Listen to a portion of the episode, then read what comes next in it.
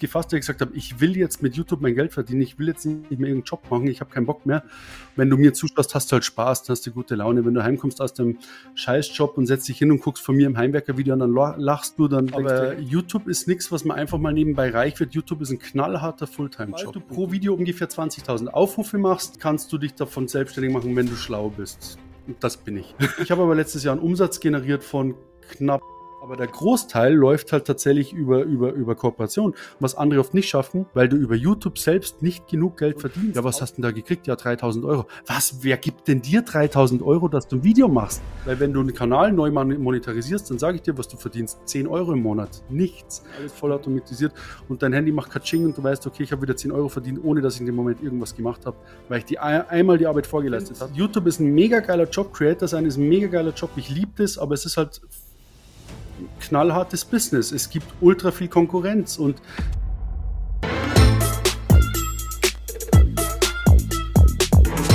Ähm, Dominik, herzlich willkommen äh, zur Creator Show. Vielen, vielen Dank, äh, dass du den Weg zu uns gefunden hast. Eigentlich hast du den Weg ja über die Kommentarfunktion unter einem unserer YouTube-Videos äh, dann äh, zu uns gefunden. Und wir waren natürlich Feuer und Flamme, weil du halt gesagt hast, hey, gib doch mal ein bisschen kleineren Creatoren vielleicht die, die Chance, obwohl ich bei dir auch gar nicht von klein reden würde, ja.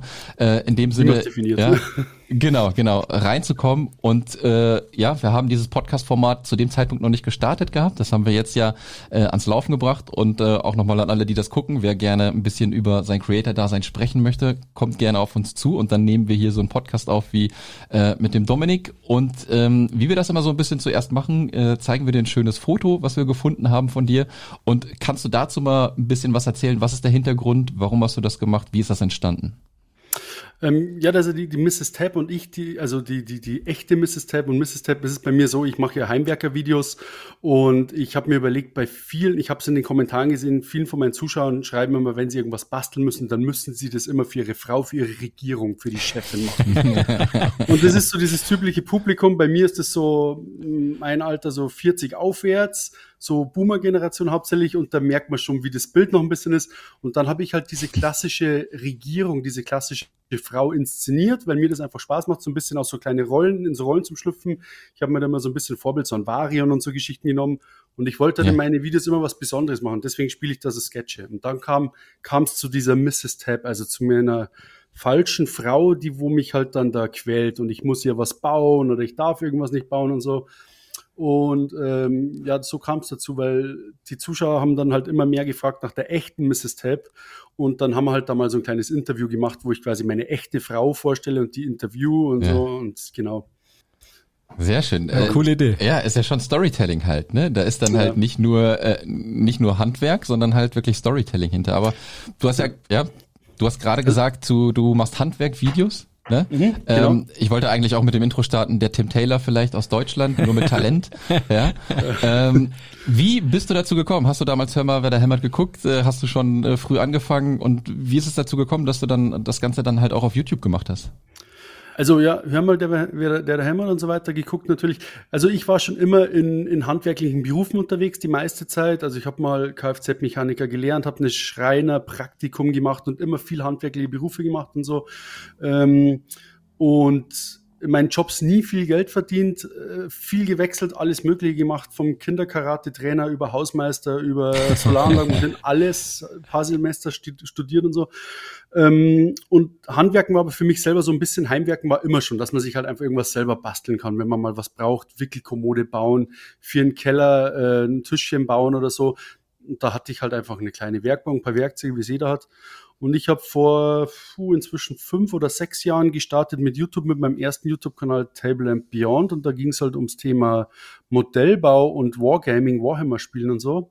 Mhm. Und ähm, als ich den, den Kanal habe ich noch mit, mit einem Bekannten, mit einem Freund von mir betrieben, und da habe ich immer mehr Blut geleckt an dem YouTube-Ding und ich dachte halt relativ früh schon, ich würde mit YouTube gern mein Geld verdienen. Und in den ersten drei Jahren, als ich YouTube über den anderen Kanal gemacht habe, habe ich gemerkt, mit dem Thema Wargaming und, und Tabletop-Modellbau geht es nicht. Dann habe ich überlegt, welches Thema könnte ich selbst Videos machen, mit dem man auch Geld verdienen kann. Und dann kam ich aufs Heimwerken, weil ich mir dachte, ja komm, Heimwerken kannst du ein bisschen was basteln. Da sind andere Firmen dahinter, da sind andere Gelder dahinter.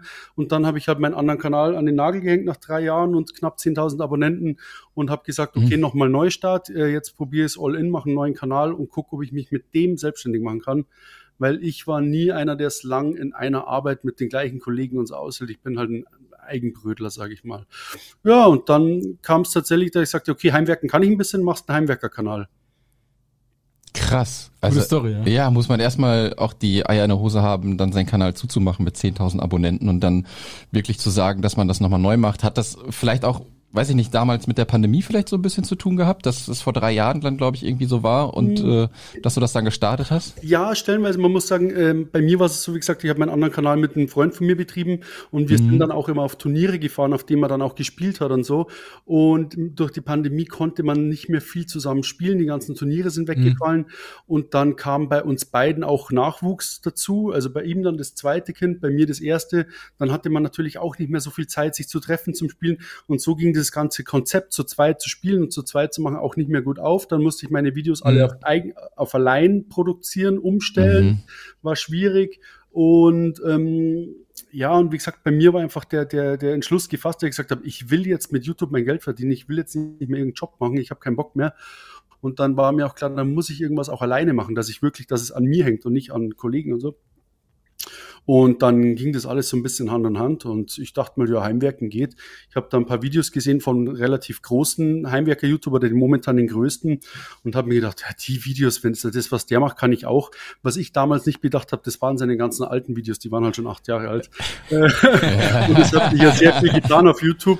Ähm, aber ich konnte zum Glück ein paar wenige Abonnenten mitnehmen vom alten Kanal. Ähm, habe aber trotzdem dann recht gut aufgebaut. Also gerade in der Szene habe ich gut aufgebaut, wenn man sieht, die Kollegen oder Konkurrenz, wie man mhm. sieht, sind sehr viele sehr gute Bastler und sehr gute Heimwerker, aber sie haben keine Ahnung vom Film machen und schneiden mhm. und das habe ich mir halt schon ein bisschen besser angeeignet. Dieses ganze Paket, was man da braucht. Und das ist als Creator ein Riesenpaket. Gerade wenn du. Creator-Tum auch noch zum Unternehmertum umwandeln willst, dann gehört ja da viel mehr dazu das sehe ich halt immer wieder. Es gibt sehr viele Bastler auf YouTube, die tausendmal besser basteln wie ich und viel genauer und viel schöner, aber der ganze Rundrum ist halt dann vielleicht nicht so gut. Das merkt man auch in deinen Videos, die haben immer eine Geprise Humor drin und ja. auch einfach die, die, Storytelling, was wir vor, vor, äh, vor Aufnahme sozusagen besprochen haben. Ne? Das ist richtig, ja. richtig gut. Wann hast du mit dem, also wann hast du angefangen, einen zweiten Kanal aufzubauen, beziehungsweise deinen jetzigen, heute, äh, deinen heutigen, jetzigen Kanal? Mein jetzigen Hauptkanal, ja, das ist ungefähr, der müsste ungefähr drei Jahre alt sein. Ähm, mhm. Ziemlich, ziemlich genau. Ich hatte jetzt, glaube ich, erst Dreijähriges mit dem Kanal. Und erst okay. ging es noch Hand in Hand. Ich habe quasi auf meinem alten Kanal noch Videos gemacht und auf dem neuen, habe aber relativ schnell gemerkt, dass es nicht funktioniert, dass es zu viel ist, weil ich hatte ja damals auch noch einen Fulltime-Job, habe 40 Stunden die Woche gearbeitet, ganz normal. Und mhm. dann habe ich gesagt, okay, jetzt muss der alte Kanal muss jetzt einfach tot gemacht werden und nur noch der neue. Und habe halt unter der Woche ganz normal gearbeitet. Und am Wochenende war ich dann in der Werkstatt, habe den Kanal gemacht, abends auf der Couch Videos geschnitten und ähm, habe dann bin all in gegangen mit dem, dass ich den neuen Kanal aufmache. Also vor drei Krass, Jahren. Wann, ja, Wann, wann war denn der Zeitpunkt, wo du äh, gesagt hast, dass du wirklich Vollzeit-YouTuber bist, so dass du oder bist du noch in der Festanstellung? Nein, Machst nein, du das bin, noch? Ich bin inzwischen ja? Chef. ja. okay. Nee, ähm, nee, also es war bei mir tatsächlich so, es hat sich natürlich langsam entwickelt, wenn man mit YouTube anfängt und so schon ein bisschen bekannt, man, man sieht ein bisschen, wo man welche Einnahmen hat und so, ich denke, da kommen wir bestimmt noch drauf.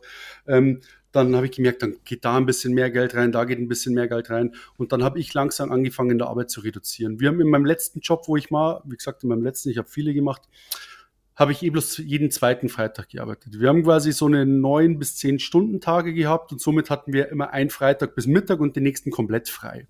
Und dann hat es halt mhm. angefangen, ich, ich reduziere den einen Freitag weg war der weg. Dann hatte ich immer drei Tage frei. Dann habe ich irgendwann nochmal einen Tag wegreduziert. Dann habe ich irgendwann so weit runter reduziert nach, nach einem Jahr oder so, dass ich nur noch zwei Tage die Woche gearbeitet habe. Und dann ging ich in Elternzeit für einen Monat und dann in der Elternzeit habe ich mir gedacht, komm, jetzt, jetzt kannst du es wagen, du verdienst so viel dazu, es reicht. Mit der Prämisse, ein Freund von mir hat mich eingestellt für ein Jahr lang als Teilzeitkraft, dass ich für ihn auch einen YouTube-Kanal mache für seine Firma das heißt, ich musste mhm. selber keine Krankenversicherung zahlen und er hat mir noch einen kleinen Lohn gezahlt. Und ja. so ging's. Dann, als ich von der, von der Elternzeit wieder zurückkam, dachte ich mir, jetzt, jetzt gehst mal eine Woche arbeiten und dann legst du die Kündigung hin, lässt dir mal noch Zeit. Ähm, ich musste am ersten Tag gleich schon ins Büro. Ja, ähm, ähm, haben schon gemerkt, sie haben irgendwie nicht mehr so richtig Lust, dann haben sie mich eh rausgeschmissen. Also es war dann, ging dann Hand. Das Gute war, wir konnten einen recht schnellen Aufhebungsvertrag schreiben. Das heißt, ich habe den einen Tag noch fertig gearbeitet und dann hieß es, okay, wiederschauen. Äh, das war mir ganz recht, habe noch Resturlaub und so. Ja, also wie gesagt, es war halt so peu à peu, je mehr Geld über YouTube ja. reinging, umso weniger musste ich mit der Arbeit verdienen. Und nachdem es mir ja ganz klar war, dass ich Richtung YouTube gehen möchte, habe ich halt dann rigoros immer runter reduziert, um halt alles, was ich an Zeit hatte, in den Kanal zu stecken. Mhm. Mhm. Um, um da vielleicht so eine, ich sag mal, so eine, so eine messbare Metrik reinzubringen. Wann hattest du vielleicht deine ersten 1000 Abos und wann hattest du so viel Abos, dass du gesagt hast, jetzt kann ich Vollzeit-Creator werden? Ich weiß, es ist, es ist jetzt nicht vergleichbar, aber irgendwo muss man gucken, dass man das anderen ein Gefühl dafür zu geben, wo das ungefähr, wann die Zeitpunkte waren. Ich, ich sag, ich gehe mal ein bisschen in, in die Gegenoffensive. Nach den Abos darfst du heutzutage gar nicht mehr gehen. Du musst eher gucken, wie ab wann hattest du so einen Schnitt pro Videoaufruf. Und ich sag mal, okay, wenn ja. du wenn du für jedes Video deine 20.000 Aufrufe knackst, dass du auf jedes Video 20.000 Aufrufe hast, Frage, in welcher Sparte du Videos machst, wegen am RPM ja. und so weiter. Also wie viel Geld kriegst du von YouTube pro 1000 Videos? Da ist die Heimwerker-Szene mhm. sehr gut, weil ich ja ein sehr kaufkräftiges Publikum habe. Ähm, ich sage mal, sobald du pro Video ungefähr 20.000 Aufrufe machst, ähm, kannst du dich davon selbstständig machen, wenn du schlau bist. Und das bin ich. Mhm. nee, und, ähm, nee, und, und ich denke mal, so 20.000 Aufrufe pro Video wirst du wahrscheinlich auch fahren, so ab 20, 30.000 Abonnenten. Wenn man weniger Abonnenten hat, also wie ich nenne mich mit 20, 30.000 jetzt eher wenig, ähm, hast du, kannst du für jedes Video ungefähr rechnen. Pro Abonnent kriegst du auch einen Aufruf ungefähr. Wenn die Abonnentenzahlen mhm. dann steigen, dann merkt man ja, dann sind bloß noch 50 Prozent, die wirklich die Videos schauen, irgendwann ja. bloß noch ein Drittel und so. Also würde ich jetzt mal sagen, ich habe wirklich angefangen, massiv damit zu arbeiten. Mit 10, 15.000 Abonnenten habe ich wirklich schon angefangen, stark Richtung Selbstständigkeit zu gehen. Und voll selbstständig habe ich mich jetzt, glaube ich, zuletzt bei 20, 25.000 Abonnenten gemacht, sowas, um wirklich mal eine Zahl in den Raum zu werfen. Und wie lange hat es gebraucht, um die 10.000 zu kriegen, ungefähr? Hm, es ging bei mir relativ schnell. Hätte ich das jetzt, hätte ich bei Social Blade nochmal reinschauen sollen. Ähm, ich sage, ich habe, äh, ich hatte das Glück, ich hatte relativ am Anfang hatte ich über einen anderen Heimwerker-Kanal, der hat so zeigt mir eure Werkstattvideos gemacht, habe ich mich natürlich gleich beworben. Ich habe natürlich jeden Strohhalm gegriffen, den ich bekommen habe. ähm, habe andere, wie ihr das ja auch macht, andere größere YouTuber aus der Szene in Thumbnail und Titel, dass ich von denen was nachgebaut habe und so. Da waren ein paar Strategien, hm. die gingen sehr gut auf und haben mir immer wieder guten Push gemacht. Boah, 10.000 mhm. Abonnenten. Ich kann es nicht sagen. Das kann ich jetzt echt nicht mehr sagen. Hat schon ein paar Monate, ne, ein Jahr vielleicht. Ich weiß es nicht. Ich kann es echt nicht mehr sagen. Aber ich kann halt nur sagen, es ist auch eine Metrik, nach der man gehen kann, weil das liegt halt auch ganz stark ja. an dem, was du für ein Thema machst und, und tatsächlich auch, wie gut deine Videos sind. Und der Ding ist das, was man nicht vergessen darf. Bevor ich mit meinem jetzigen Kanal angefangen habe, habe ich ja schon eine, ungefähr 400 YouTube-Videos produziert auf meinem alten Kanal. Und die musst du halt erstmal machen, wenn du in der Richtung nicht schon irgendwas studiert hast oder gemacht hast, was Video, Film und so weiter angeht, dann musst du halt erstmal die ersten 400, 500 Videos machen, dass du einigermaßen gut wirst. Einigermaßen. Ja. Und deswegen würde ich mal sagen, bevor du nicht deine ersten 100 Video produziert hast, brauchst du gar nicht dran denken. Außer du ja, bist ein absolut. Talent. Außer du bist ein totales Talent, gibt's auch. Aber ich sag mal, für den Otto Normalo, produzierst mal 100 Videos, dann kannst du mal anfangen zu überlegen, wo hast du überhaupt, wo ist überhaupt dein Stil? Mhm.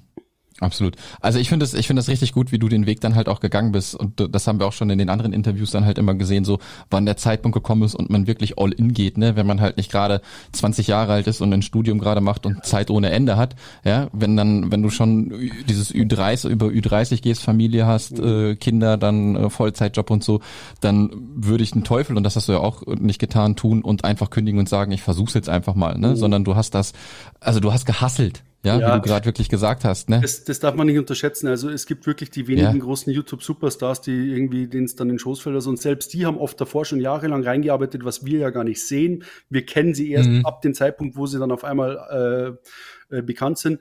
Aber YouTube ist nichts, was man einfach mal nebenbei reich wird. YouTube ist ein knallharter Fulltime-Job und du musst so viele Themengebiete bedienen ja. können, um da erfolgreich zu werden.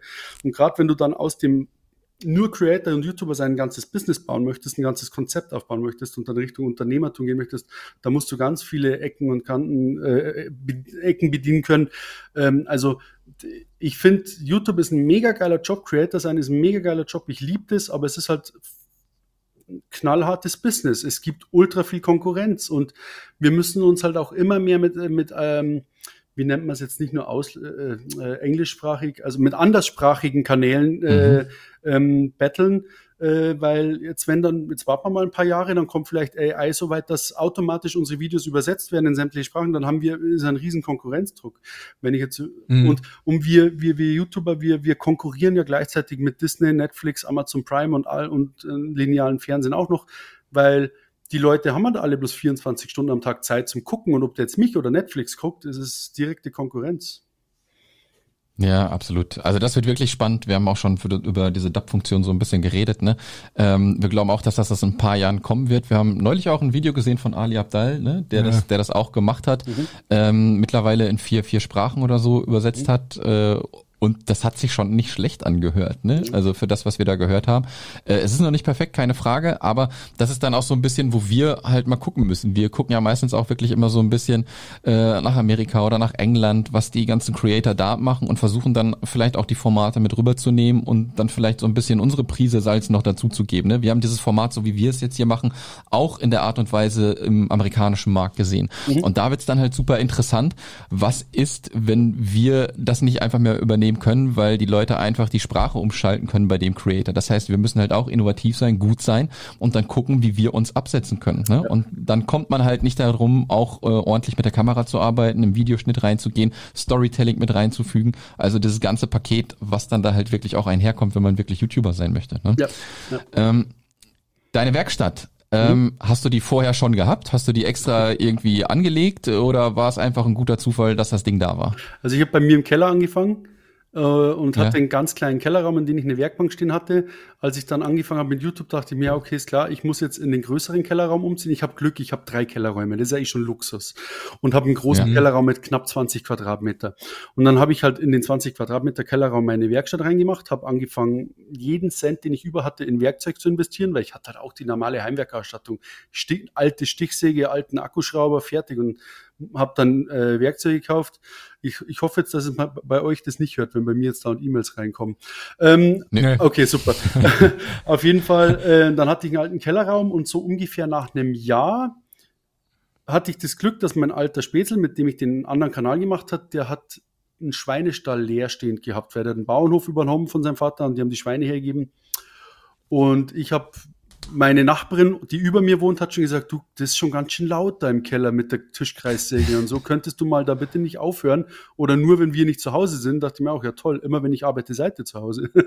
Und dann, dann ging das so Hand in Hand, dass äh, quasi mein, mein Späßel und jetziger Vermieter gesagt hat, hey, pass auf, möchtest du, wir können den Schweinestall ausbauen zur Werkstatt, dann wird das Ding beheizt, dann geht es nicht so schnell kaputt, es ist nicht leerstehend, ich habe ein bisschen Kohle, du hast Platz dann haben wir das mhm. gemacht und ein Jahr drauf wurde direkt daneben nochmal der Schweinestall frei.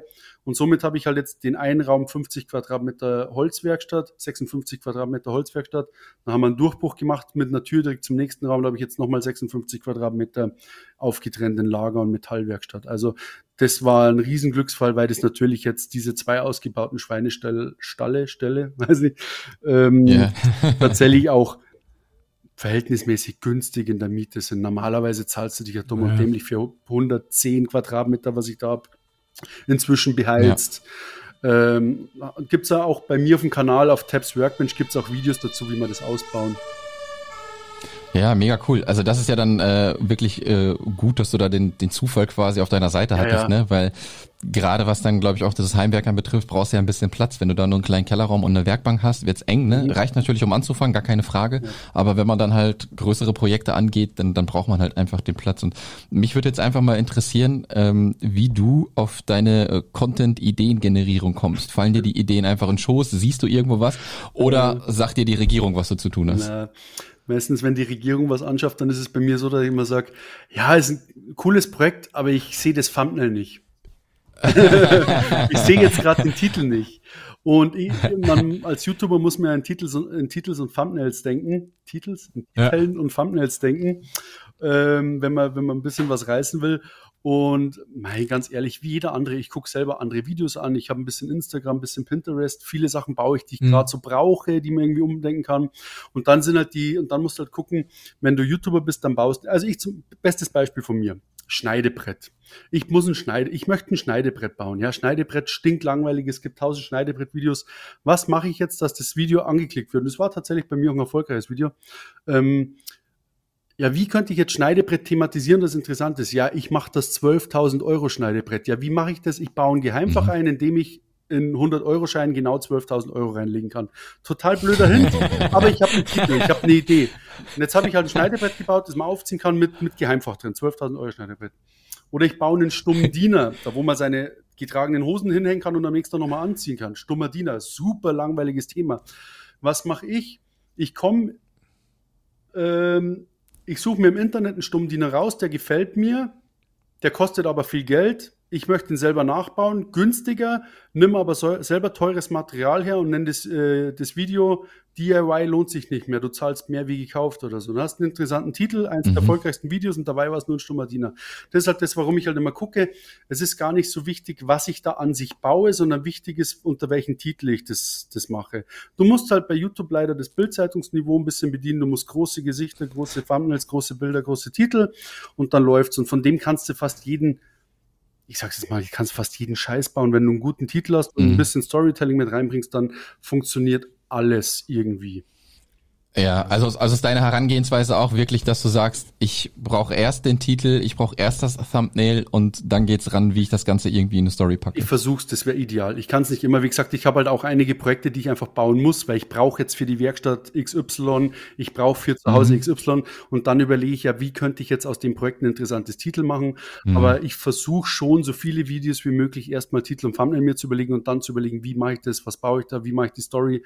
Ähm, also ich würde es auf jeden YouTuber, für den es möglich ist, empfehlen, sich erst Titel und Thumbnail zu machen, sagt inzwischen jeder, und dann den ganzen Rest dazu zu überlegen. Wie gesagt, bei mir geht es halt manchmal nicht, weil wenn ich halt jetzt sage, ja, ich, ich brauche halt jetzt einen Tisch, dann brauche ich einen Tisch, Punkt. Da muss ich halt überlegen, ja. wie mache ich den Tisch interessant?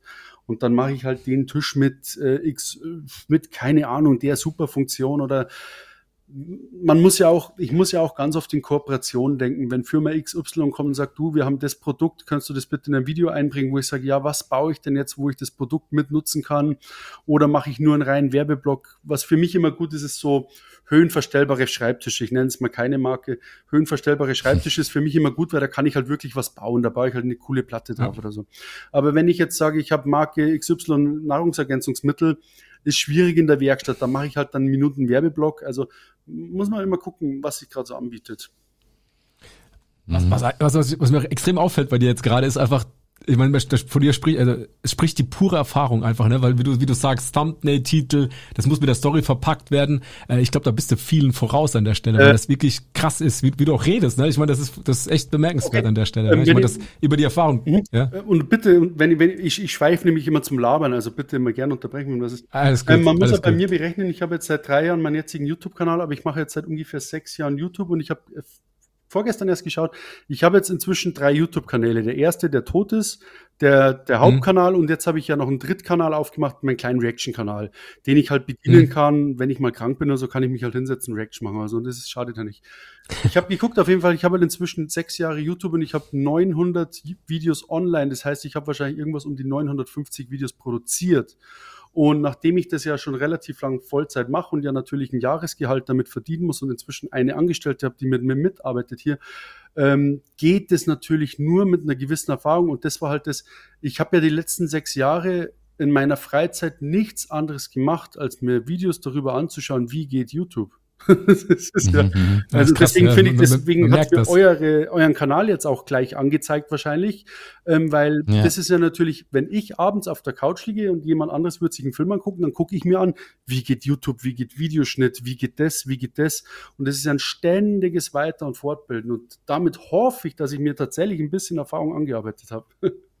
Du bist sozusagen der Mr. Beast des Heimwerkens, weil der ja genau das gleiche gemacht hat, ne? Videos bis zum Anschlag analysiert und das dann einfach umgesetzt. Also ja, ich möchte mich nicht mehr mit Mr. Beast vergleichen, aber ich hoffe, ja. ich hoffe, ich hoffe, dass ich Nimm das Kompliment an. Vielleicht ein, ein Hundertstel so erfolgreich werde wie er, dann reicht's.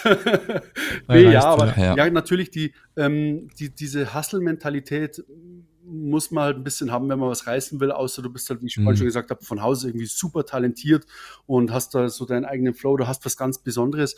Aber ich muss ja auch gucken, du musst ja gucken, wo kriegst du deine Stärken vor die Kamera, deine Schwächen ein bisschen raus und so. Dann ist ja bei mir, ich bin ja quasi Tabs Workbench, ich bin der Folge der Kamera mehr oder weniger der Tab.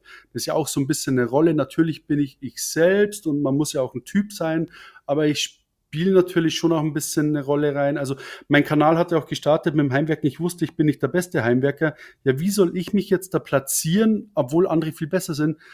Dann habe ich das mit dem Blödeln und dem, dass einfach viel Fehler passieren und Quatsch passiert, umso mehr ausgespielt und habe das voll auf das halt angelegt und habe mhm. da meine und habe meine meine Persona halt in die Richtung extrem gemacht habe. Halt immer wenn was passiert und ich schimpf dann und ich merke dann, dann passiert was. Normalerweise denkt man sich, oh Mist, und ich mache dann, oh mein Gott, und, oh, und dann pitch ich die Stimme noch hoch und so Geschichten. Und das muss man halt spielen. Da wusste ich halt, wo ich mich platzieren kann. Und ich konnte mich halt definitiv nicht platzieren in Richtung ähm, Professionalität. Deswegen war es halt eher ein bisschen der, der Spaß am Heimwerken und so. Ja, aber ich, ich glaube, das ist ganz wichtig, weil das ist in anderen Bereichen halt wirklich ganz genauso. Ähm, mir fällt da gerade das Beispiel ein von, von Kopfhörern. Ähm, Beats bei Dr. Dre. Das äh, sind die meistverkaufsten Kopfhörer überhaupt, weil es halt einfach ein geiles Marketing hat. Mhm. Es sind aber rein technisch gesehen nicht die besten Kopfhörer. Ja. ja. Und das heißt, du musst halt nicht in dem Bereich unbedingt, wo du halt tätig bist, äh, der allerbeste sein. Mhm. Das heißt, du musst kein äh, fünfstöckiges äh, Haus bauen können, ja. Mhm. Aber in der Hinsicht guckst du dann halt ganz genau, wo dein Talent ist, ja. wie du das dann äh, machen kannst, ob es jetzt Storytelling ist bei dir äh, oder Comedy mit reinbringen. Und dementsprechend kann man sich das, glaube ich, in jeder Nische ein bisschen aneignen. Ja. Und man sollte auch keine Angst davor haben, wenn andere Leute etwas machen, auch wenn sie es etwas gut machen. Jeder macht es immer irgendwie ein bisschen anders, ja. Ähm, einfach, einfach machen halt. Aber die Schwierigkeit ist halt, man ist halt vor der Kamera, ne? Die Leute gucken zu, man hat Angst, irgendwie beurteilt zu werden, äh, blöde Kommentare zu kriegen. Sebastian liest die nicht so gerne. Zum Beispiel, ja. Aber da muss man dann halt, ja, da muss man dann halt einfach durch. Aber ich, ich finde das mega, wie du das machst. Ja, also wie, wie sieht dein Alltag aus? Achso, Entschuldigung. Na, ich habe halt mich selbst und den Kanal alles halt komplett äh, von Anfang an versucht, als Marke aufzubauen. Ich hatte wirklich so eine gewisse Markenstrategie und habe mich selbst als Marke gesehen. Ja. Und wie es halt so große Firmen wie jetzt, weiß nicht, ich will jetzt auch keinen Namen große Firmen halt, ähm, die halt mhm. sagen, du verkaufst kein Produkt, du verkaufst Gefühle und so Geschichten, also nicht, äh, das schmeckt der, der better taste oder keine Ahnung, irgendwelche Slogans, irgendwelche Gefühle verkaufst. Und das habe ich halt mhm. auch versucht. Mhm. Ich verkaufe halt Freude beim Heimwerken. Wenn du mir zuschaust, ja. hast du halt Spaß, dann hast du gute Laune. Wenn du heimkommst aus dem Scheißjob und setzt dich hin und guckst von mir im Heimwerker-Video und dann lachst du, dann denkst du, hey, jetzt habe ich selber Lust, was zusammenzuschrauben. Es muss nicht perfekt werden, aber ich habe was gemacht. Und das war halt so meine Marke, die ich dann etabliert. Und dann kommen halt natürlich irgendwelche Sprüche dazu, wie jetzt hier ein Flatsch, das kann man dann irgendwie wieder merchen und so weiter. Also es ist halt, ja, es ist schon, ich habe das schon von Anfang an jetzt keinen Businessplan gehabt, aber schon sehr nach den ersten drei Jahren YouTube-Erfahrung schon Strategien entwickelt und ja. Richtig gut, richtig gut. Ähm, Frage, wie sieht dein Alltag aus? Ja, bei mir ist normalerweise so, ich stehe um sieben in der Früh auf, dann mache wir einen kleinen fertig, dann fahre ich in den Kindergarten, dann komme ich heim, dann steht immer schon der erste Kaffee bereit, das ist mega gut. und dann ist bei mir normalerweise, ich sitze am Computer, mache mach Computerarbeiten und da fallen halt dazu, ähm, bei mir sind es halt, mal E-Mails lesen, Videoschnitt, ganz viel Videoschnitt mache ich alles selber, ich habe jetzt seit Anfang Januar meinen Shop online, das heißt momentan auch ganz viel Shoparbeit, also wie, äh, Produkte einpflegen, Kundenservice, bla bla bla.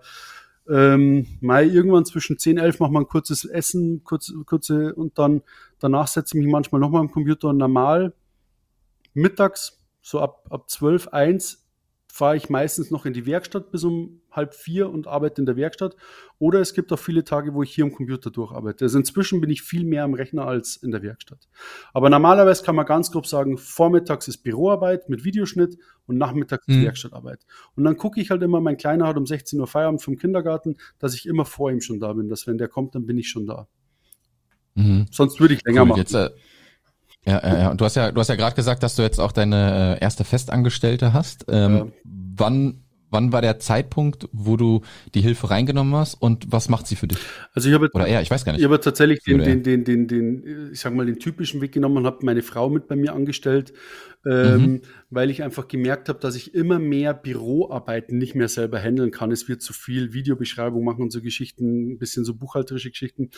Und ähm, ich sag mal, ich glaube jetzt seit ein guten Jahr auch oder auch schon eineinhalb. Ich bin so ganz schlecht, was Zeiten angeht, immer. Äh, und ja. die ist halt bei mir auf, auf 450 angestellt oder jetzt inzwischen sind es 520 Euro, glaube ich. Ähm, die hat ja. am Anfang halt so ein bisschen mitgeholfen, dann habe ich ihr so Geld gegeben und irgendwann war es relativ schnell klar, dass man das halt auch alles äh, offiziell machen muss und so ähm, und anmelden muss. Und so eine, was muss ich mal gucken, eine, eine Angestellte 450 Euro Basis kostet mich als, als Arbeitgeber 616 Euro im Monat. Nur, dass mal die Leute wissen, wenn die 450 mhm. Euro Kraft kostet euch fast 200 Euro mehr. Auf jeden Fall, ja. das war, ja, und ähm, die arbeitet halt jetzt viel Büroarbeiten für mich ab und geht jetzt auch immer mehr in die Shop-Arbeiten mit rein, ähm, weil sie halt selber noch, auch die arbeitet in der Pflege, also hat auch einen guten Job, was das angeht, aber dementsprechend reduziert. Dann habe ich natürlich mhm. viele Sachen weggegeben an so Dienstleister, also Buchhaltungsgeschichten, Lohnbüro und so weiter, geht alles über so Dienstleister, ähm, mhm. die man da buchen kann. Der kostet halt, zahlst halt mal da 200 Euro im Monat, die machen deine Buchhaltung, dann zahlst du da 200 Euro im Monat, die machen die alles Mögliche. Also das habe ich alles so weit wie es geht outgesourced. Ich hatte jetzt auch lange Zeit outgesourced, äh, Marketingagentur hatte ich, war aber jetzt dann nicht so happy, habe das wieder jetzt da aufgehört und mache es jetzt wieder selber, weil mir die einfach nichts rangebracht haben. Deswegen mache ich meine Kooperation wieder selber aus. Mhm. Und ähm, bei mir ist es jetzt momentan so, gerade jetzt mit dem Shop, der jetzt im Anfang Januar online ging, ich habe so viel Arbeit, ich könnte zwei Leute Vollzeit einstellen wahrscheinlich. Und äh, aber es ist halt, es bringt finanziell noch nicht sicher genug rein. Also, mhm, aber, was ist, ja, ja, Entschuldigung, was ist, was ist was so der Punkt jetzt, ähm, wo du sagen würdest, ähm, boah, da stecke ich jetzt gerade so viel Arbeit rein, habe aber gar keinen Bock darauf, das würde ich am liebsten gleich wieder abgeben. Hm, also alles, was irgendwie natürlich buchhalterisch und so Geschichten ist oder irgendwie E-Mail-Verkehr mhm. und so, habe ich wenig Lust, weil es Kreative mache ich gerne selbst. Nee, momentan ist es tatsächlich nicht so, dass ich sage, ich habe keinen Bock, ich muss abgeben, sondern momentan ist es so, ich muss einfach Arbeit abgeben, dass ich mich selber auf meinen Hauptteil ähm, fokussieren kann. Das ist halt einfach das ganze Kreative. Ich habe ja einen Online-Shop, in dem ich quasi Werkstatthelfer verkaufe aus einem 3D-Drucker. Also ich drucke halt selber die Sachen und verkaufe die und ich entwirf mhm. die ja selber am Cut ich sage ich sag ja, bei mir sind viele Ecken, ich mache selber dann AutoCAD, entwirf 3D-Modelle, druck das aus, verkauft es, bediene den Shop, verschickt es, packt es ein. Und das sind Sachen, gerade das Einpacken macht mir mega viel Spaß, aber irgendwann ist halt, du kannst dich halt nicht fünf teilen und das ist das, wo ich halt sage, die Teile müssen entgratet werden und so, man muss die nachbearbeiten, muss sie einlagern, muss ein System einpflegen, also das ist so, wo ich sage, gerade alles, was den Shop angeht, bis auf das Entwerfen und die Werbung dafür, muss ich früher oder später abgeben, weil ich sonst nicht schaffe. Und ja. Äh, von dem her, Videoschnitt zum Beispiel ist was, möchte ich nicht abgeben. Das ist immer das Problem. Viele sagen immer, gib den Videoschnitt ab und dann sagen immer, nee, keiner kann so gut schneiden wie ich. Das ist Quatsch. Viele andere können es wahrscheinlich besser.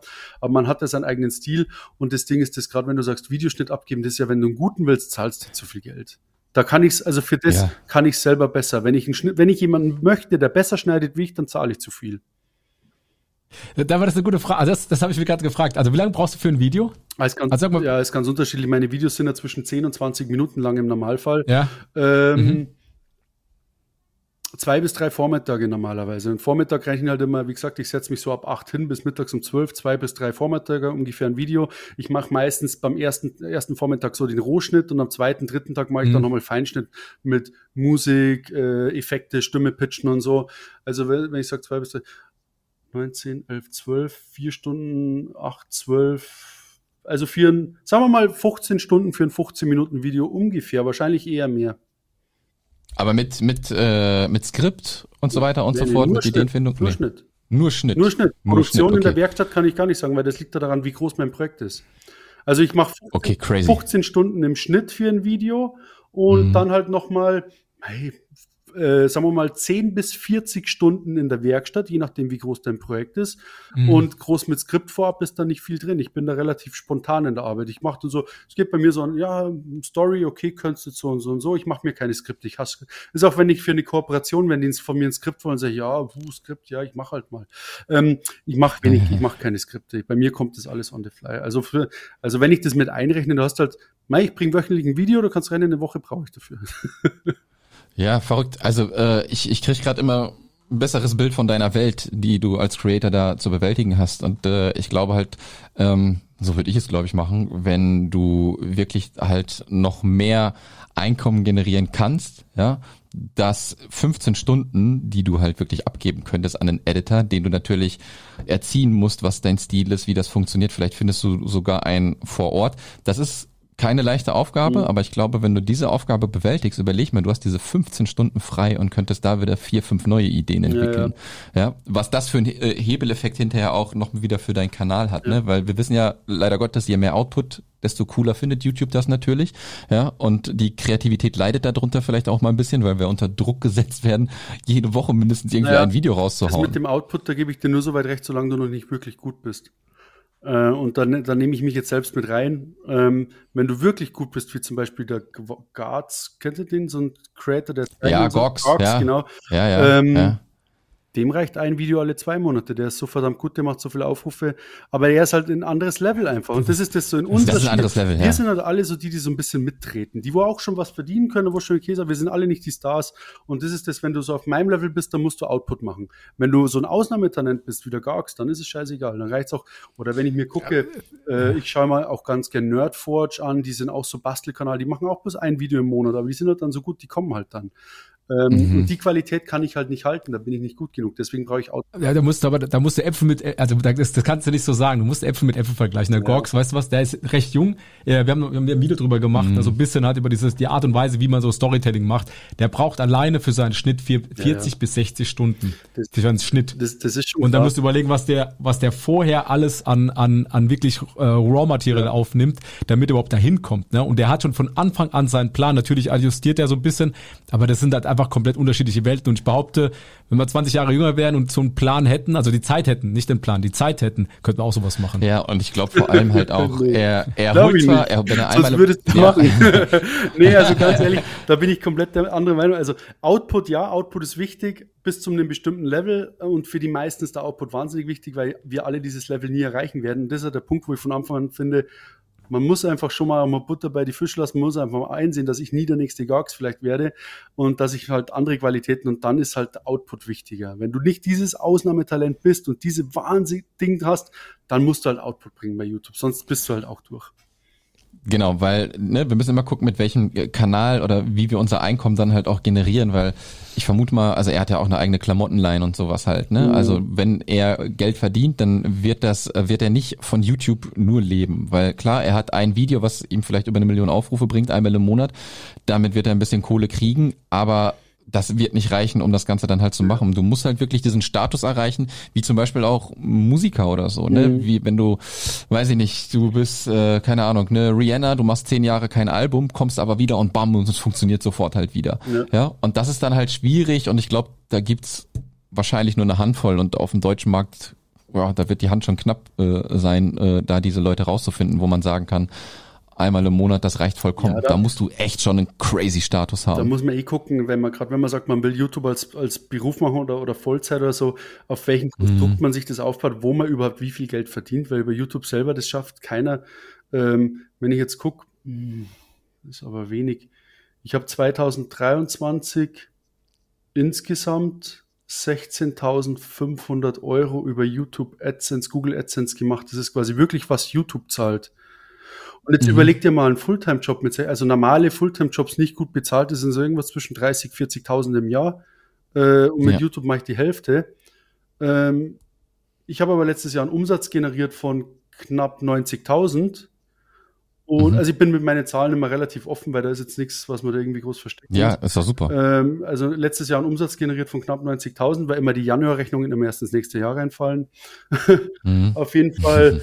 ähm, und 76 Prozent meiner Einnahmen kamen über Kooperationen, also mhm. Werbung und nicht ganz 1,8 Prozent über Amazon Affiliate, was viele machen, ist halt klein und jetzt bin ich eigentlich schon einer, der gut affiliaten kann, weil ich Werkzeuge ver, ver, ver, mhm. verwurstel. 18% Google AdSense, ja, und 3% kam da über den Shop, aber der, der, der war noch nicht wirklich online. Das war nebenher, weil ich schon ein paar Caps vorab verkauft habe auf Ebay und so weiter. Aber der Großteil läuft halt tatsächlich über, über, über Kooperation. Und das ist der Punkt, das ist das Einzige, warum es ich geschafft habe, mich selbstständig machen zu, damit, was andere oft nicht schaffen, weil du über YouTube selbst nicht genug Geld verdienst. Außer du bist eben ganz jung und du hast noch, du brauchst nicht viel, dann reicht das Geld vielleicht, dann kannst du es schaffen. Mhm. Aber wenn du schon so im Leben eingebunden bist wie ich, mit Frau und Kind und Wohnung und, und Versicherung und Mieten, Bank, keine Ahnung, ähm, dann musst du gucken, wo kriegst du das Geld her. Und das ist halt das, äh, wo kriege ich die Kooperation her? Und dann musst du das halt erstmal lernen, dass du auf irgendwelche Partner zugehst und sagst, hey, gib mir Summe X für ein Video und dann dich auch noch so verkaufst. Warum sollen sie die, warum sollen die jetzt mir 2000 Euro geben, dass ich ein Video dafür mache? Wenn ich, wenn mhm. ich äh, in meinem Bekanntenkreis erzähle, ja, ich habe da jetzt das Video gemacht und habe da die Kooperation, ja, was hast du denn da gekriegt? Ja, 3000 Euro. Was, wer gibt denn dir 3000 Euro, dass du ein Video machst? Wo ich sage, ja, ich habe ja, ja, eine Community. Es ist ja, und das sind so Sachen, ähm, das ist das Schwierige, was viele dann, glaube ich, außen vor lassen, was man da alles an Einnahmequellen anzapfen muss, dass es geht, damit Geld zu verdienen, außer YouTube. Weil Google AdSense allein ist schwierig, ist nicht mehr so einfach. Da musst du schon wirklich Klicks machen. Und das ist nochmal, also, das ist auf Klicks gebunden. Ich habe inzwischen pro Video, also letztes Jahr 2023 hatte ich wahrscheinlich pro Videoaufrufe im Schnitt um die 20.000 Aufrufe, 15 bis 20.000 Aufrufe, wenn ich von Anfang bis Ende des Jahres rechne. Und das, ja, sagst du 15.000 Aufrufe, jede Woche ein Video, also um die 50 Videos, 15.000 Euro. Das ist und da muss ja, man rennen. Absolut. Weil ich sehe das ganz oft. Es gibt ganz viele Videos, wo es dann heißt, ja, wann habe ich endlich meine ersten 4000 Stunden Watchtime und 1000 Abonnenten, dass ich meinen Kanal monetarisieren kann. Das bringt dir gar nichts. Weil wenn du einen Kanal neu monetarisierst, dann sage ich dir, was du verdienst. 10 Euro im Monat. Nichts. Du musst schon ja. massiv Klicks farmen, dass du verdienst. Wobei diese 1000 ist auch immer so eine Metrik, wo du sagst, ich mal sagen, in gewisser Weise so Social Proof kriegst. Du weißt, dein Content kommt an. Ja, Natürlich musst du ja, noch ja. wachsen, um Geld zu verdienen. Es geht ja nur darum, dass du es geschafft hast. Ne? Das, ne? das hat ja der Meilenstein in diese Richtung. Das ja, aber ich sehe das schon, dass ganz viele darauf spekulieren, dass sobald sie freigeschalten sind in AdSense, dass sie meinen, jetzt geht's ab.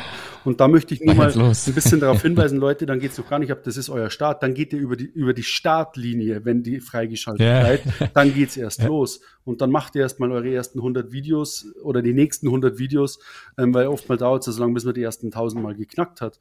Ähm, nee, ja. also äh, nur um das zu sehen, dieser YouTube- oder Creator-Reichtum ist, ähm, der ist nicht, das sind ein paar wenige, die richtig viel damit machen, aber es sind meistens auch äh, ein ganz langer Leidensweg dahinter, bevor sie bekannt wurden und halt sind auch halt gute Geschäftsmänner und wirklich, die stehen halt gut da vor der Absolut. Kamera auch und können das. Dominik, jetzt hast du es geschafft, eigentlich die Überleitung direkt ins nächste Thema zu machen, okay. ohne dass wir dich gefragt haben. Sorry. Ähm, ja, alles gut, alles gut, passt. Äh, Thema, welche, welche Einkommensquellen du hast. Du hast jetzt mhm. gerade schon ein bisschen was gesagt. Vielleicht kannst du sie einmal aufzählen mhm. ähm, und nochmal kurz vielleicht die Prozente wiederholen, dass man da mhm. ungefähr ein Gefühl dafür kriegt. Also bei mir war es jetzt, wie gesagt, ich habe mir ein bisschen äh, von meiner Angestellten das aufstellen lassen. ich, äh, äh, für, für 2023, da war es ja tatsächlich so, dass ich halt Google AdSense, das ist ja quasi das Geld, was direkt über YouTube kommt, quasi für die YouTube-Werbung. Ja. Ähm, das ist ungefähr 19 Prozent meiner Einnahmen kommen über Google AdSense. Dann haben wir Amazon mhm. Affiliate war letztes Jahr, das sind unter 2%, tatsächlich wenig.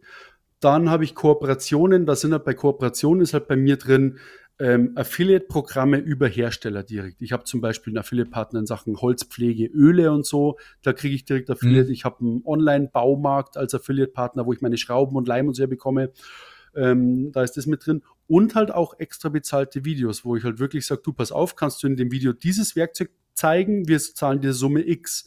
Und aus solchen Werbekooperationen kommen halt 76 Prozent meiner Einnahmen. Und dann war halt eben letztes Jahr noch ein bisschen drei Prozent über den Shop oder so. Und äh, dieses Jahr versuche ich halt, wie gesagt, seit Januar ist mein Shop online und der ist im, im Januar sehr gut angelaufen, hätte ich nicht gedacht. Und ich versuche halt jetzt schon mindestens nochmal ja, Umsatz verdoppeln werde ich wahrscheinlich nicht schaffen, aber ich versuche schon mal nochmal die Hälfte. Also ich, ich möchte schon über den Shop dieses Jahr mindestens 50.000 machen. Minimum vier, ja, könnten, ja, muss mal gucken, 50.000 in dem Jahr. Das heißt, dann wäre es halt wahrscheinlich irgendwie ein Drittel. Also ich möchte schon, dass mein Shop locker ein Drittel davon ausmacht. Also, dass ich von den Werbekooperationen wegkomme, weil du halt, du, ich sag mal so, ich würde jetzt keine Werbung machen für irgendwas, wo ich meine Seele verkaufe, aber man muss die Seele schon immer ein bisschen biegen, dass es geht. ja. Also man muss ja, auch mal, ja. man muss auch mal eine Werbung machen für Produkte, wo man nicht tausendprozentig dahinter steht, wo man aber sagt, okay, wenn ich das jetzt bewerbe, mache ich nichts kaputt. Aber normalerweise, ja. wenn es nicht sein müsste, weil ich davon lebe und mich selbst und der Familie mit ernähren muss, würde ich es vielleicht nicht machen. Und das, ich versuche das auch immer relativ offen und transparent zum, bei mir auf dem Kanal zu zeigen. Das Problem ist, ich kann ja nicht sagen, hey Leute, Werbepartner XY ist eigentlich, ich mache jetzt Werbung, aber schon mehr nicht. Das darf ich natürlich nicht. Aber es, wie gesagt, du musst dich schon auch ein bisschen verbiegen. Und da hoffe ich halt jetzt, dass das Verbiegen mit dem Shop weniger wird, dass ich da einfach mehr selber schaffen kann und dass die Shop-Einnahmen größer werden. Und es ist ja auch das Ganze, mich interessiert auch das ganze Unternehmertum außenrum, warum ich jetzt so einen eigenen Shop halt auch wahnsinnig interessant finde. Ja, ähm, was mich interessieren würde dabei, du hast jetzt gerade schon gesagt, äh, was deine verschiedenen Einkommensquellen sind. Ähm, du hast ja knapp 30.000, etwas über 30.000 Abonnenten, glaube ich, dann halt. 37.000 ne? sind es jetzt, glaube ich. Sieben, genau, 37. Ähm, ist es so, dass dein YouTube-Kanal oder die beiden Kanäle die einzigen beiden Kontaktpunkte sind mit deiner Zielgruppe oder hast du noch andere Kanäle wie einen Newsletter, wie einen Instagram, wo du auch noch irgendwie interagierst und was machst mit denen? Also ich habe noch einen Instagram-Account, aber der ist verhältnismäßig so klein, da habe ich, weiß ich, 2.000, 3.000 Abonnenten, bei denen fütter ich nicht, weil ich Instagram nicht verstehe und keine Zeit dafür habe. Ja. Weil Instagram ist ein ganz anderes Business wie YouTube, das muss man auch sehen. Diese ganzen Plattformen, TikTok, Instagram, YouTube, Facebook, ähm, sind verschiedene Businesses. Also selbst wenn ihr ein Short, also hochkant, Hochformat-Video macht und mhm, ladet es auf mhm. YouTube, Instagram und TikTok hoch, performt es überall anders, weil alle haben ihre eigenen Algorithmen und YouTube ist eher ein längeres Short gut, bei Instagram und TikTok muss es schon wieder kürzer sein, die funktionieren alle anders und das ist das Problem. Ich habe mich jetzt so weit spezialisiert, dass ich einigermaßen verstehe, was YouTube von mir will und der Zuschauer auf YouTube von mir will, aber ich habe keine Ahnung, was will der von mir auf Instagram und TikTok ist sowieso für mich äh, ganz was anderes. Mhm. Ähm, also habe ich ein bisschen, ich, ich nutze Instagram eigentlich, um so eine typische, typische Story zu machen. Hey, Leute, übrigens, wir haben jetzt hier wieder einen Rabattcode. Also eigentlich ist es ganz platte Werbung oder, oder hin, hin und wieder mal so ein Behind the Scenes zu gehen, wenn ich sage, ja Leute, ich bin gerade hier in der Werkstatt und mache gerade das und das. Und, aber eigentlich bin ich nur zu, auf YouTube. Und was ich natürlich einführe, ist auf meinem, äh, in meinem Shop natürlich ein Newsletter. Da geht es aber natürlich darum, E-Mails zu sammeln. Ist klar. Also ich meine, alle wissen, alle, der, jeder, der sich so ein bisschen äh, anfängt, unternehmerisch zu betätigen, weiß, wir müssen E-Mails sammeln, so viel wie es geht. Alle, die, die sich damit nicht beschäftigen, denken sich, warum? ist aber einfach ja. so. Genau, weil, weil ich glaube, ich glaube, der Newsletter ähm, kann nämlich ein extremer Hebel sein, ja. gerade für für deinen Online-Shop. Ja. Das heißt, also an, an deiner Stelle würde ich zum Beispiel wirklich äh, den Newsletter auch in jedem Video erwähnen, auch wenn du mhm. Sponsor-Deals und so weiter hast, kannst du deinen Newsletter ja trotzdem erwähnen. Und vom vom Aufbau her des Newsletters, ähm, du machst ja schon richtig geiles Storytelling, ja, und genau das kannst du quasi auch in diesen Newsletter mit übernehmen. Das mhm. heißt, du sammelst nicht nur die Adressen ein, wenn sich Leute in deinen Shop anmelden, sondern sagt ihnen einfach, hey, meldet euch ein, hier kommt der beste Handwerker-Newsletter aus ganz Deutschland. Ja, und dementsprechend baust du dann da halt auch nochmal mehr Vertrauen auf, ja. weil ähm, ich kenne das, ne, weil äh, ich ja auch ein Online-Business habe, wo, wo ich digitale Produkte halt verkaufe in der Hinsicht dann halt auch, ne. Aber auch im E-Commerce ist es halt so, dass ähm, die Newsletter, wie zum Beispiel der von Westwing, der macht, glaube ich, 70 bis 80 Prozent des Umsatzes von mhm. denen aus. Mhm. mhm. Ja, und das muss man sich mal auf der Zunge äh, zergehen mhm. lassen, halt wirklich, was, was ein Newsletter halt wirklich für einen Impact hat, weil ja. du halt einfach eine krasse Beziehung baust. Und ich glaube halt, das könnte ein Hebel sein, äh, der dir deinen Umsatz dieses Jahr vielleicht nicht nur verdoppeln könnte. Ja, ja das ist halt das, wo ich auch äh, hoffe und denke. Ähm, da ist halt momentan das Problem, da muss ich mir halt erstmal selber reinschnuppern, wie das alles geht und so. Deswegen, ich war jetzt sehr erfreut, wie erfolgreich das war und dass ich doch ein paar mhm. sehr gute Entscheidungen gleich von Anfang an getroffen habe. Das irgendwie, irgendwie scheinbar inzwischen ein gutes Gefühl dafür entwickelt habe, wie macht man die Preise und wie macht man auch Rabatte dazu und wie macht man den Preis so, dass man Rabatt gleich mit einkalkuliert. Ja, ja, ja. Ja, ähm, was, was verkaufst du jetzt alles in, in deinem Job? Äh, ist da eine spezielle Nische oder gibt's da alles rund um Handwerk? Ja, also wie gesagt, hauptsächlich so ähm, Werkstatthelfer aus dem 3D-Drucker, was ich habe momentan ja. Design. Ich habe, ich glaube, ich habe momentan irgendwie fünf oder sechs Produkte, recht viel mehr ist es nicht, weil ich ja, das ist ja das Problem, wie du auch sagst, mit einem guten Newsletter. Wer soll mir denn momentan schreiben? Ähm, also ich mhm. sage, ich könnte mich momentan dreiteilen. Das heißt, ich entwerfe die Produkte selber, ich schreibe die Newsletter momentan selber. Natürlich habe ich jetzt jemanden, der das machen könnte, aber ich glaube, gerade diese kreativen Arbeiten, ich habe noch niemanden, der mir dieses Kreative abnehmen kann. Ich habe noch keinen, der das besser kann wie ich. Ähm, deswegen, ich habe jemanden, der mir so pa Pakete packen, entgraten, äh, so, so normale Abläufe abnehmen kann. Aber dieses Kreative muss ich noch selber machen, weil da habe ich jetzt noch, noch keinen, der es besser hinkriegt wie ich oder der sich auskennt, den ja. ich auch bezahlen könnte. Also momentan, ich will mich jetzt da nicht so hochstellen. Mir geht es bloß darum, ich habe momentan noch nicht genug Einnahmen, jemanden bezahlen zu können. Also es gibt viele Leute, Absolut. die es besser können wie ich. Haben wir auch nicht. Ich kann es mir bloß nicht ein, äh, noch nicht leisten.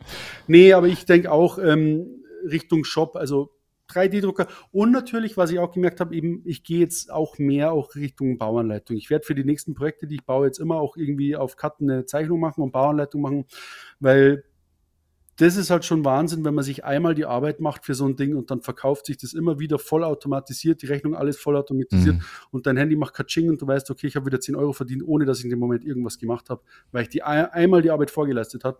Und je mehr von diesen äh, elektronischen Produkten, nenne ich es jetzt einfach mal, du einfach in deinem Portfolio hast, umso krasser wird es halt. Also ich sehe schon auch, ja. dass man mit dem Shop extrem hoch skalieren kann, wenn man es nicht dumm anstellt.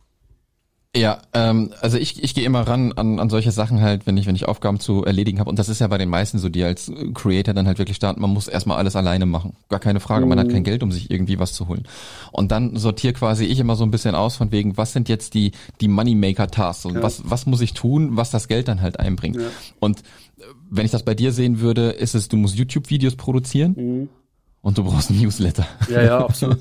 absolut. Also ich habe jetzt ein Newsletter mal rausgeschickt mit einem 10-Euro-Rabatt-Ding irgendwie, weil ich mal das auch mhm. wirklich auch mal um zu testen. Ich musste mir erstmal den ganzen Shopify und den ganzen Quatsch selber beibringen und lernen, mhm. weil ich eben alles selber noch mache. Also ich kann auch nur empfehlen, hm, das musste ich selber auch ganz hart lernen, weil ich bin ja auch der Typ, der sowieso immer meint, der kann selber alles am besten und so wie es die anderen machen, ist sowieso Mist.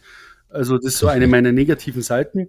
Und das ist ganz hart, dann äh, Arbeiten abzugeben und äh, so viel und so früh wie möglich abzugeben. Das ist der Punkt, weil so skalierst du halt am besten hoch und kannst dich selber am besten einsetzen, wo du gut bist. Ähm, und das kann ich jetzt besser abgeben, aber wie gesagt, bei mir ist immer noch das Problem, wenn ich jetzt gucke, ich habe jetzt ganz grob in meiner Liste letztes Jahr circa 25.000 Euro Gewinn theoretisch gemacht. das ist aber vor Steuern, wenn ich jetzt grob 30 Prozent Steuer abziehe, dann bin ich bei 2000 im Minus. Und dann kann man natürlich rechnen, wo soll ich mir jetzt noch jemanden einstellen? Das sind die Punkte, ich bin mhm. ja noch im Business auf Aufbau. Also ich bin ja eh froh, dass ich relativ gute Umsätze fahre und das alles läuft und keine roten Zahlen schreibe, so wirklich.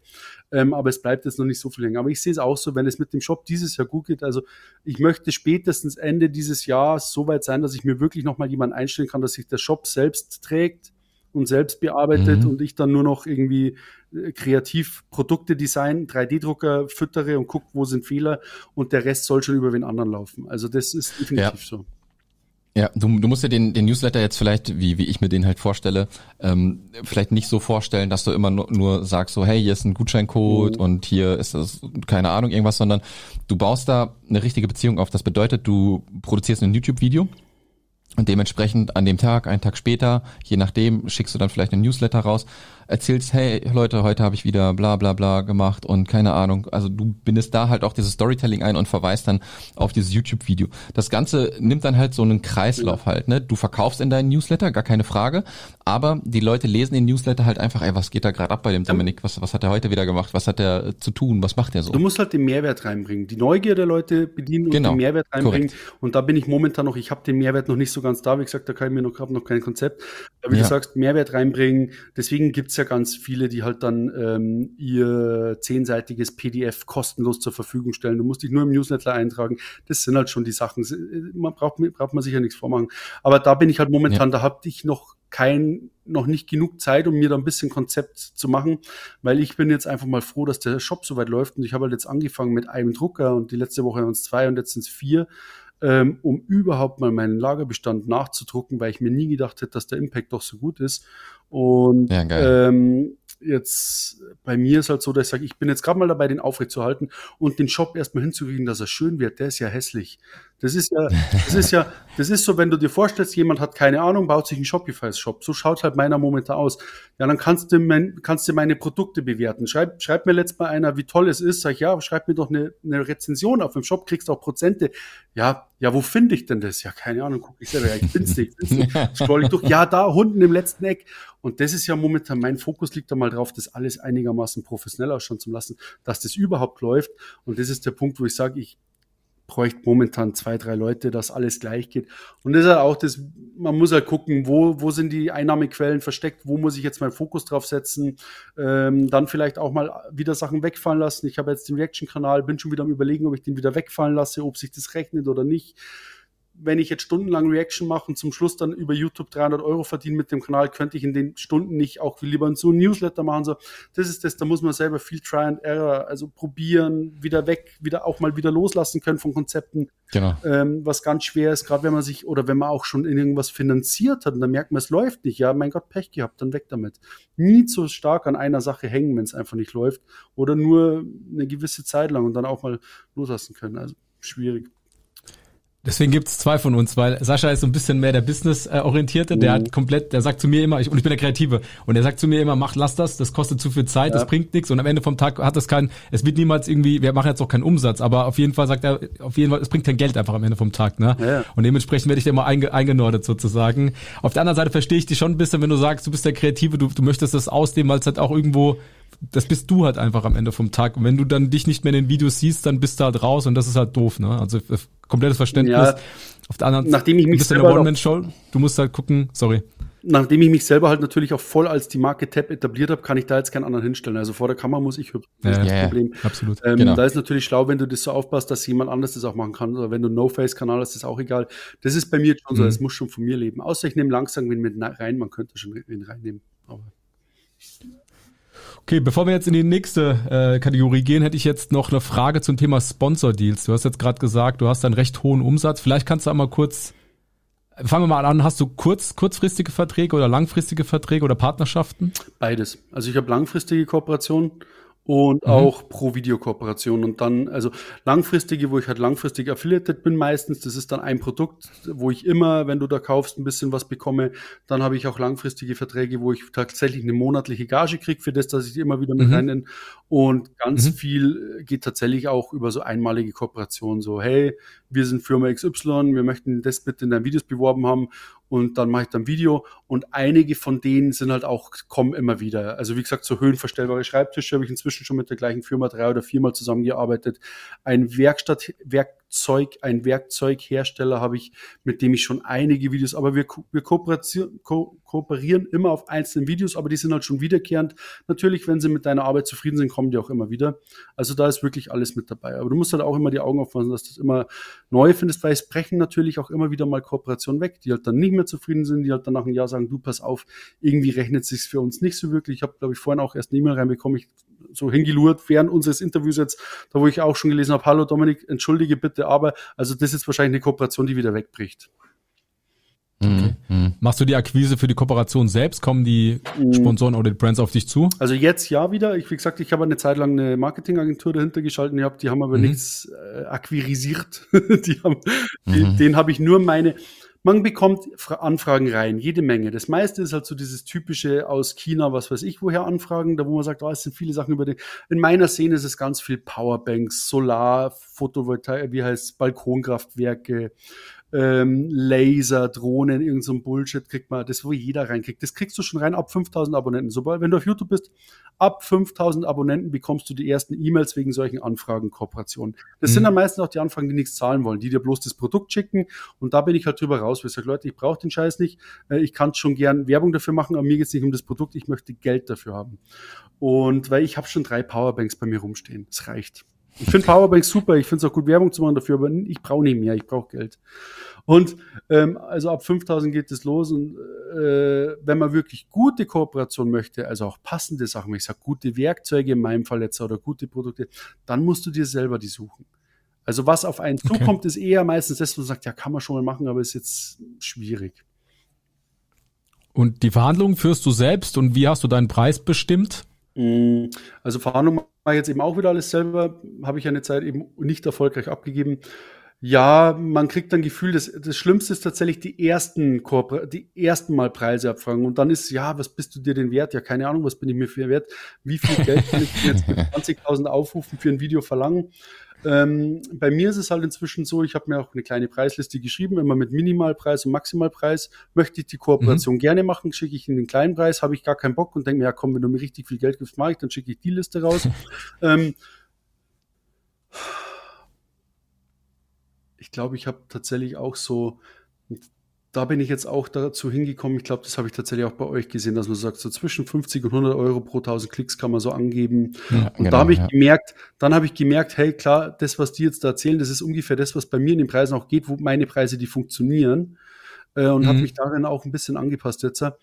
Und in dem Bereich cool. bin ich jetzt auch, dass ich tatsächlich sage, so zwischen 50 und 100 Euro pro 1000 Aufrufe, die ich vermutlich generieren werde, verlange ich jetzt mhm. inzwischen. Und ja, also meine, ich sage, ich habe 20 bis 30.000 Aufrufe inzwischen auf meine Videos. Mai 1000 bis 3000 Euro pro Video.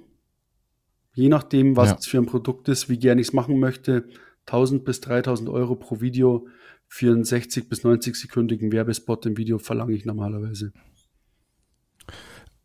Und äh, jetzt weg vom Geld wieder, aber die, die, ähm, die Integration selbst, tust du dir schwer damit oder geht das einfach von der Hand? Weil du sagst, du bist ja auch selbst Freestyle.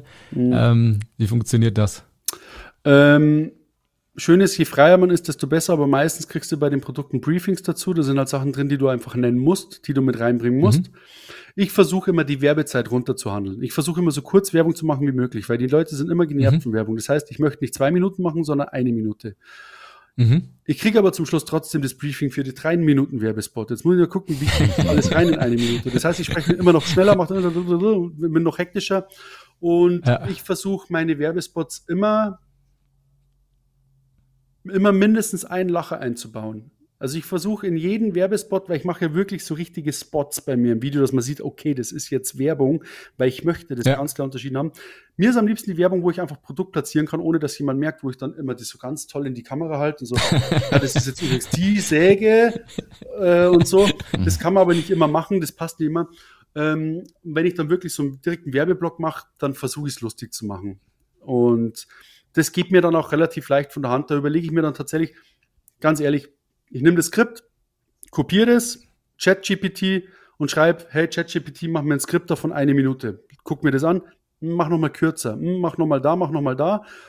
Dann nehme ich die zehnte Version, gehe nochmal selber drüber, überlege mir das und dann, dann lege ich los. Also das ChatGPT ist ein wahnsinniger Helfer, auch was Thumbnails und Titel also gerade Titel und Ideen angeht, äh, ist mein dritter Mitarbeiter hier. Ähm, das ist super und da mache ich mir auch Werbeskripts und wie gesagt, ich überlege halt dann immer, wo kann ich einen Gag reinbringen. Ich mache halt momentan, ich habe auch ähm, seit einem halben Jahr mir kein einziges Hemd mehr selber gekauft, weil ich ein Klamottenhersteller, ich bin ja offizielles Model für einen Übergrößenhersteller inzwischen. Das ist mega geil, dass ich noch Klamottenmodel werde, hätte ich mir nie gedacht. Auf jeden Fall mit der Marke hier arbeite ich jetzt schon seit einem halben Jahr zusammen.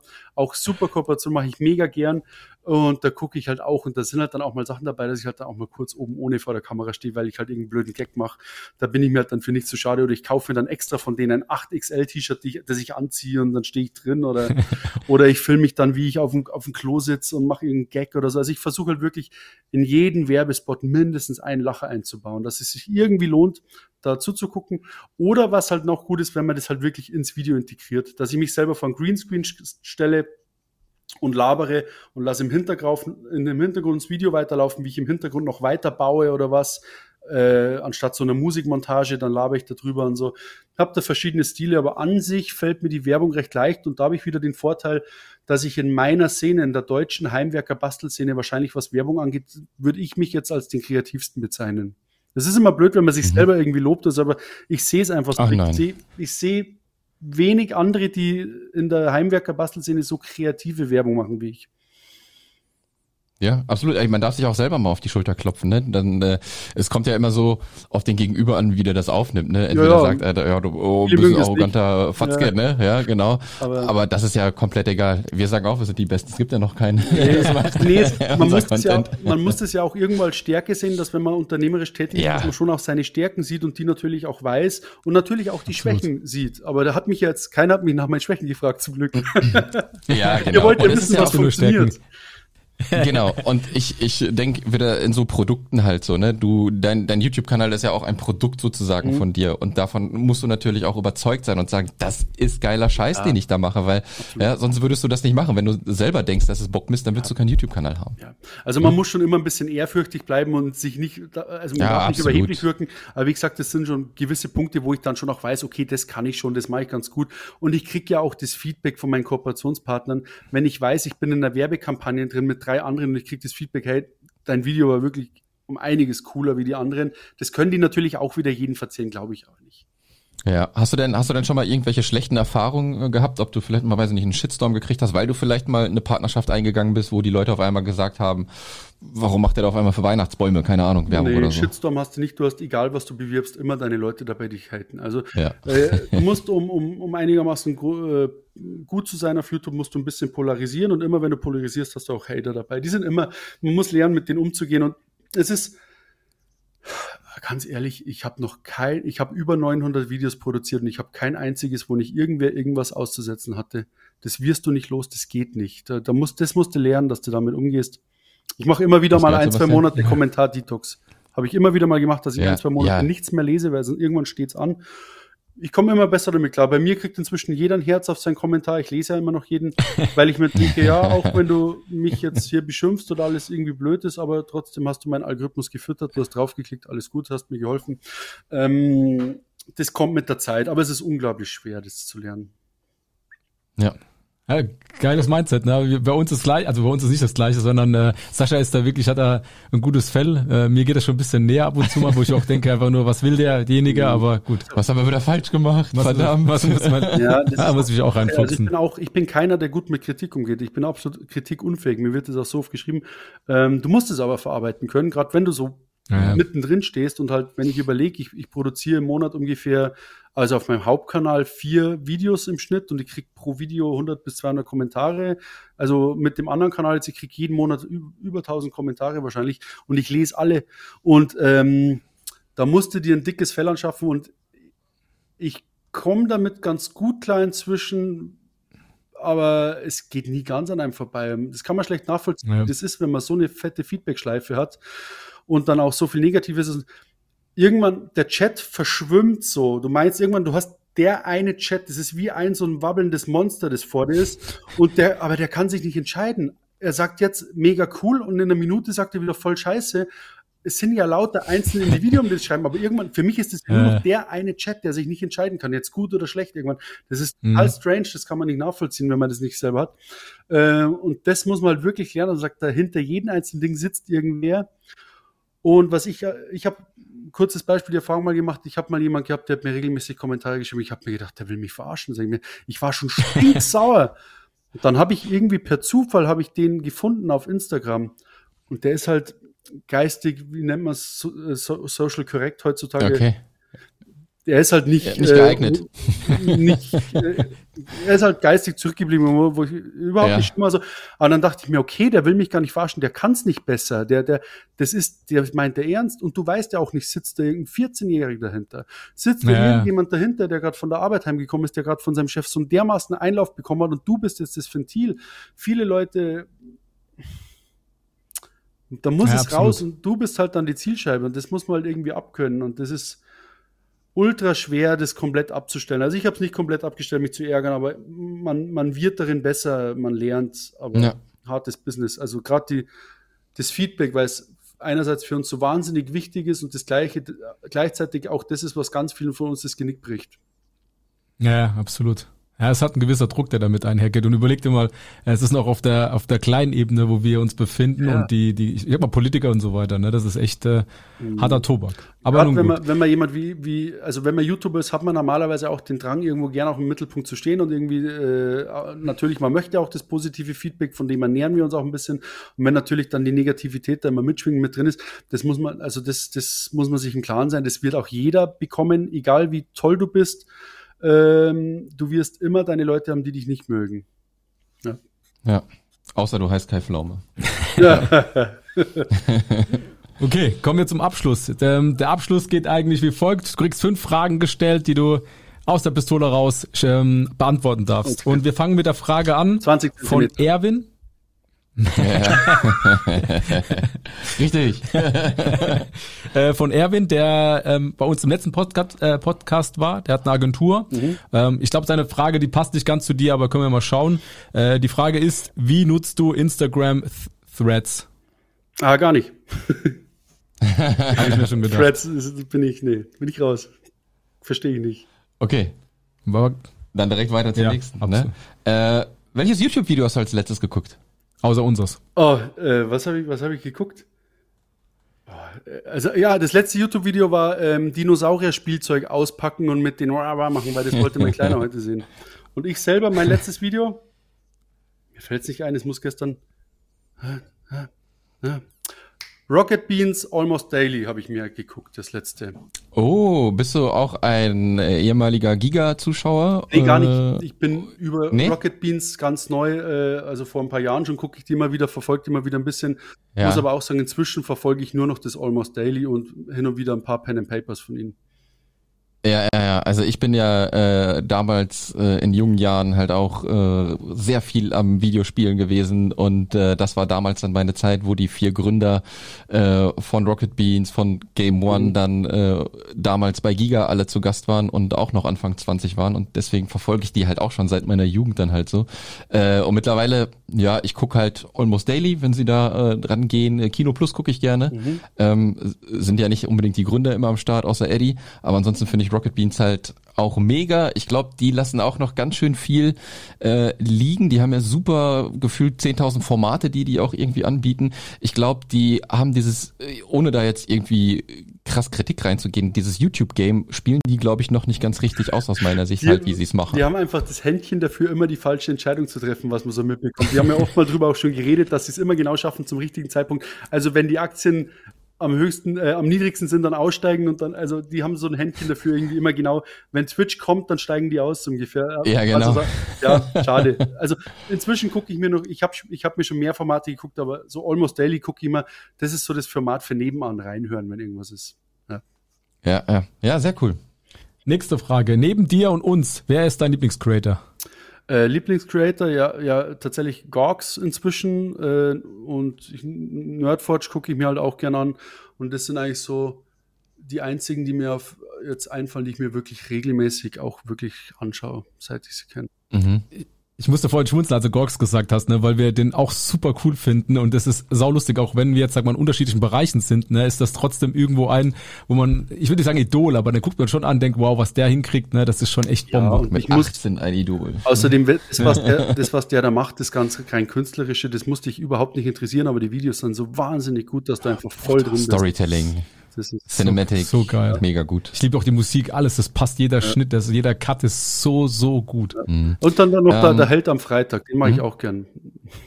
der Held der Steine, okay. aber nur sein Laberkanal, ja. da wo er über Politik und alles schimpft, weil da bin ich oft wieder, ja, genau. ähm, was gefällt dir am besten am Creator-Dasein? Äh, ja, irgendwo die Freiheit und natürlich schon auch ein bisschen im Mittelpunkt stehen. Mhm. Letzte Frage. Vorletzte Frage. Welchen Ratschlag hast du für andere Creator? Hassen. Die darf auch ein bisschen länger sein. Hassen, nee, einfach äh, dranbleiben und äh, Creator sein ist auch ein harter Job und man wird nur erfolgreich, wenn man dranbleibt, außer man hat das Wahnsinns Naturtalent. Also verliert die Illusion, dass es alles nur so und geschenkt ist. Es ist ein ultra harter Job, aber wenn er euch Spaß macht, dann ist es ein geiler Job. Und ich nenne es tatsächlich mhm. extra als Job, weil für mich ist Creator sein einfach voll. Ja. Welche Frage haben wir noch, Sebastian? Die nächste und letzte Frage ist eigentlich, welche Frage hast du für den nächsten Creator? Wir kennen ihn noch nicht, ähm, aber du darfst eine stellen. Oh ja, das, das Was brennt dir gerade irgendwie auf der Seele, was dich gerade irgendwie umhertreibt, mhm. weiß ich nicht, äh, in deinem Creator-Dasein? Ähm, ich sehe es mal andersrum. Was, was wäre dein, dein, dein, dein, dein schlimmstes Ausschlusskriterium oder was würde dich am ehesten dazu bringen, nicht mehr weiterzumachen als Creator? Außer, mm, also, okay. außer vielleicht ein Burnout, aber welche, welche, was würde dich triggern, aufzuhören irgendwo? Oder das ist gute Frage. Wo ist ein ja. Punkt, wo du sagst, okay, jetzt macht es keinen Sinn mehr? Weil so weit habe ich selber noch nicht gedacht. Gibt keinen Plan B, deswegen wird mich das mal. Cool. Okay, Dominik, ich glaube, wir sind durch. Ja, warte. Ja? Jetzt darfst du Plugin machen, das heißt Genau. Werbung für dich. Wo gibt's mehr Informationen zu Dominik? Also, wie gesagt, auf meinem YouTube-Kanal Tabs Workbench mache ich mega lustige Heimwerker-Videos, die besten im deutschsprachigen Raum. Ähm, und dann natürlich auf meinem zweiten Kanal Tabs Talkbench, weil der wird getalkt. Und auf meiner Website äh, www.tabsworkbench.com. Da ja, gibt's halt mega geilen Scheiß zu kaufen. Und da macht ihr mich reich, wenn ihr den einkauft. Und wichtig, ne? Newsletter anmelden. Ja, ja, ja, ja. Newsletter anmelden. Der, der schon sehr gut bedient wird. Ja. 10%. Und noch besser wird. Der noch besser nee. wird. er ist jetzt schon der weltbeste Handwerker-Newsletter in Deutschland. Workbench ist lustig, Ja. auch wenn man kein Interesse am Handwerken hat. Meine Videos sind lustig und viele, viele Zuschauer schreiben mir immer wieder, sie, Heimwerken interessiert sie gar nicht, aber trotzdem gern die Videos, weil es einfach mega unterhaltsam ist. Ich glaube, ich glaube, das ist auch eine mega Nische. Ich kenne das von von damals sogar noch so ein bisschen, wo so ein bisschen Handwerker, wo sie Häuser umgebaut haben. Auf einmal man lag einfach auf der Couch, hat sich angeguckt, wie Häuser neu gemacht werden. Oder äh, der gute, wie, wie heißt er noch, Deffi, der im Garten äh, rumgebaut hat, äh, seinen Garten fertig gemacht hat. Man guckt sich, glaube ich, gerne etwas an, wo Leute Dinge erschaffen, wo man einfach abschalten kann. Und wenn man dann noch gut erhalten wird, ist es, glaube ich, eine ganz gute Dosis, die man kriegt. Ja, Ja. denke auch. Und ja, Dominik, du bist super sympathisch, ne? Du bist ja für uns Mr. Beast, äh, noch nicht Mr. Beast, Mr. Mr. Wer der, hör mal, wer der Tim hämmert. Taylor. Aus Deutschland sozusagen. Und das merkt man ja auch im Interview, ne? Du, du bringst das alles mit der Prise Humor, hast ein gutes Storytelling und deswegen bist du so erfolgreich. Danke. Ich, ich, Vielen Dank. Bitteschön. ich hoffe, es wird mehr. Wird es, wird es. Dominik, vielen, vielen Dank, ja, für deine Zeit. Ich danke euch sehr uns. gern. Hat Mach's Spaß gut. gemacht.